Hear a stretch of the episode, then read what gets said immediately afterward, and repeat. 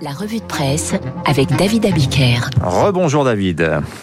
Bonjour Dimitri, bonjour à Voilà. tous. Il chausse son casque, David. C'est parti. À la une ce matin, l'offensive du chef des armées, David. Le président de la République est partout à la une de vos journaux régionaux. Jamais je n'ai vu autant de Macron dans vos quotidiens. Souvenez-vous l'an dernier, c'est Édouard Philippe qui avait annoncé la bonne nouvelle aux Français.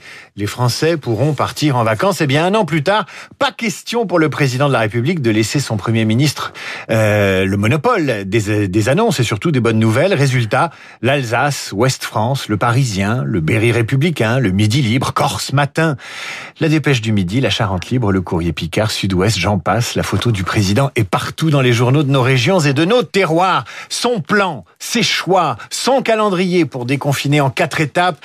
Euh, que nous dit cette campagne éclair, ce blitz que l'État c'est lui qu'il est en grande manœuvre et que s'il existe un général en chef dans ce pays, c'est Macron. Car il y a quelque chose de martial dans ce défilé de portraits de Macron à la une de vos journaux, alors que les Français se rassurent. Ils en ont un de chef et c'est lui. Tiens, mais le Figaro Magazine embraye justement sur la stratégie du général en chef pour 2022. Cette semaine, le Figaro Magazine met lui aussi Macron à la une avec cette question, peut-il gagner en 2022 on va se battre. Ainsi commence l'article par une citation martiale du président.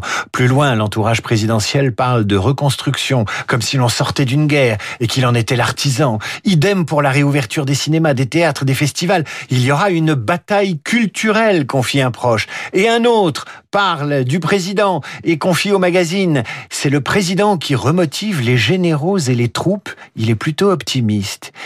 Et c'est juste, les Français aiment les généraux. Ils ont ces jours-ci de la tendresse pour le kaki et la sympathie militaire. Mieux, ils soutiennent pour 58% d'entre eux la lettre des généraux publiée par Valeurs Actuelles la semaine dernière et signée par une vingtaine d'étoilés en retraite et quelques milliers de militaires, eux aussi rangés des camions. C'est Jean-Dominique Merchet, le spécialiste défense de l'opinion, qui analyse le sondage LCI Harris Interactive. 73% des Français partagent le sentiment que la société se délite. 74% estiment que l'antiracisme produit une forme de haine entre les communautés. Le plus étonnant, c'est qu'un Français sur deux estime que l'armée devrait intervenir sans qu'on lui en donne l'ordre. Vous vous rendez compte? Mais oui. Alors Jean-Dominique Merchet en tire cette conclusion. Le malaise démocratique s'exprime désormais sans détour. L'opinion a interrogé un spécialiste de l'histoire militaire. Voilà ce qu'il dit du soutien de nos compatriotes à la lettre des retraités gradés. C'est une particularité française qui s'inscrit dans la longue histoire politique de Napoléon Bonaparte à Charles de Gaulle en passant par Boulanger ou Philippe Pétain. Et il ajoute, lorsque ça va mal, les Français songent à faire appel à un général pour faire de la politique, justement parce qu'il est apolitique.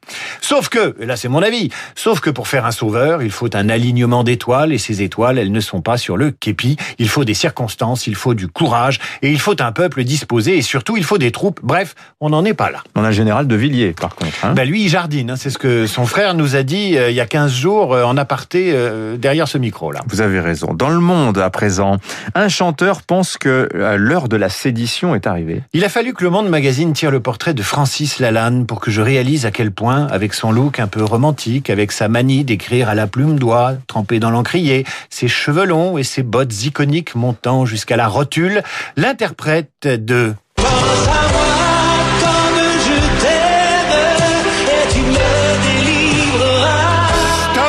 Stop, stop. Combien Francis Lalanne a des allures de Bonaparte à la veille du coup d'État du 18 Brumaire? Francis Lalanne, chanteur enragé, titre Le Monde Magazine, anti-masque, anti-vaccin, gilet jaune de la première heure, qui appelle encore plus franchement que les militaires à un coup d'État. Lalanne qui cite volontiers l'article 7 du Code de déontologie de la gendarmerie, où il est écrit, d'après lui, que le bon soldat, si on lui donne un ordre scélérat, doit désobéir. Lalanne qui, le 21 janvier dernier, publiait sur le site de François, média plutôt à l'aise avec les thèses complotistes, une tribune pour en appeler au plus haut responsable militaire français pour qu'il procède à la destitution d'Emmanuel Macron, lequel devrait répondre du chef de haute trahison. On en est là.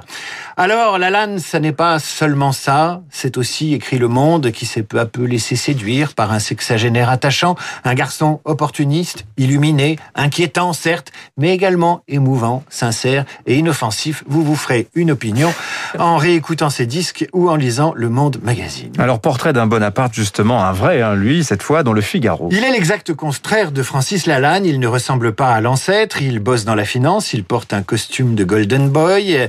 Il est plutôt beau gosse. Il a fait HEC et Harvard et euh, il vit à Londres. Mais il assume l'héritage de, de Napoléon et il est considéré à 34 ans comme le chef de la famille impériale. Il s'appelle Jean-Christophe Napoléon Bonaparte et descend du plus jeune frère de Napoléon Ier.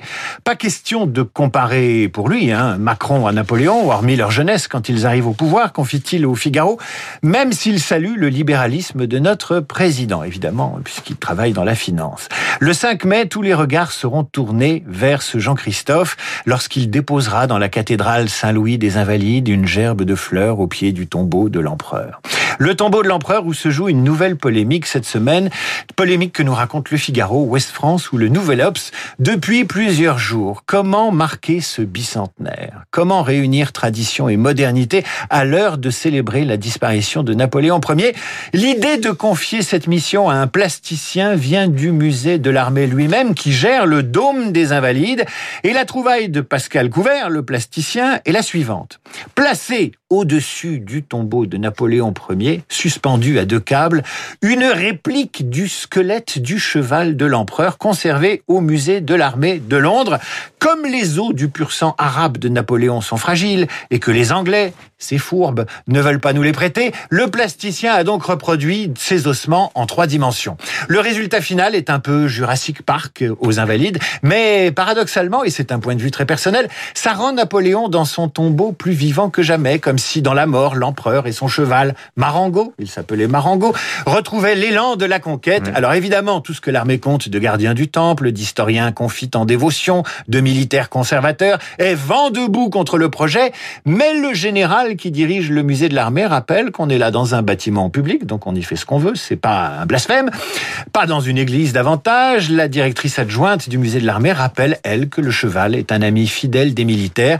Quant au Figaro, il rappelle ceci, le squelette de Pascal Couvert est une œuvre d'artiste et parmi eux, 35 euh, artistes. Parmi eux, il y a un tiers de femmes. La plupart, ils ont moins de 40 ans. Donc c'est la jeunesse qui s'occupe de réveiller Napoléon, mmh. comme quoi il est toujours en vie. Et ma foi, on pourra, euh, si on veut le réveiller complètement, lui repasser ceci. De Francis Lalanne. Oh non, non, ça va. On va se... Non, en régie, il refuse. Non, ça ira, ça ira. C'est dommage. Non, en tout cas, je dirais que sur cette affaire, malheur ou bonheur, hein, c'est selon euh, le, le, le, bicentenaire de la mort de Napoléon, c'était un 5 mai 1821 à Sainte-Hélène, tombe alors que les musées, euh, les lieux publics, les lieux de culture ne seront pas encore ouverts. Ben, comme ça, ils pourront exposer l'œuvre voilà. sans que ça fasse un scandale. Et alors, compte tenu de la charge politique, de la charge polémique de, de, de Napoléon euh, en 2021, euh, peut-être que ça arrange les affaires de certains, mais on va en parler justement dans les dans Esprit Libre dans un instant. Merci David, je vous souhaite un excellent week-end. On se retrouve lundi, 8h39 sur Radio Classique Esprit Libre dans un instant.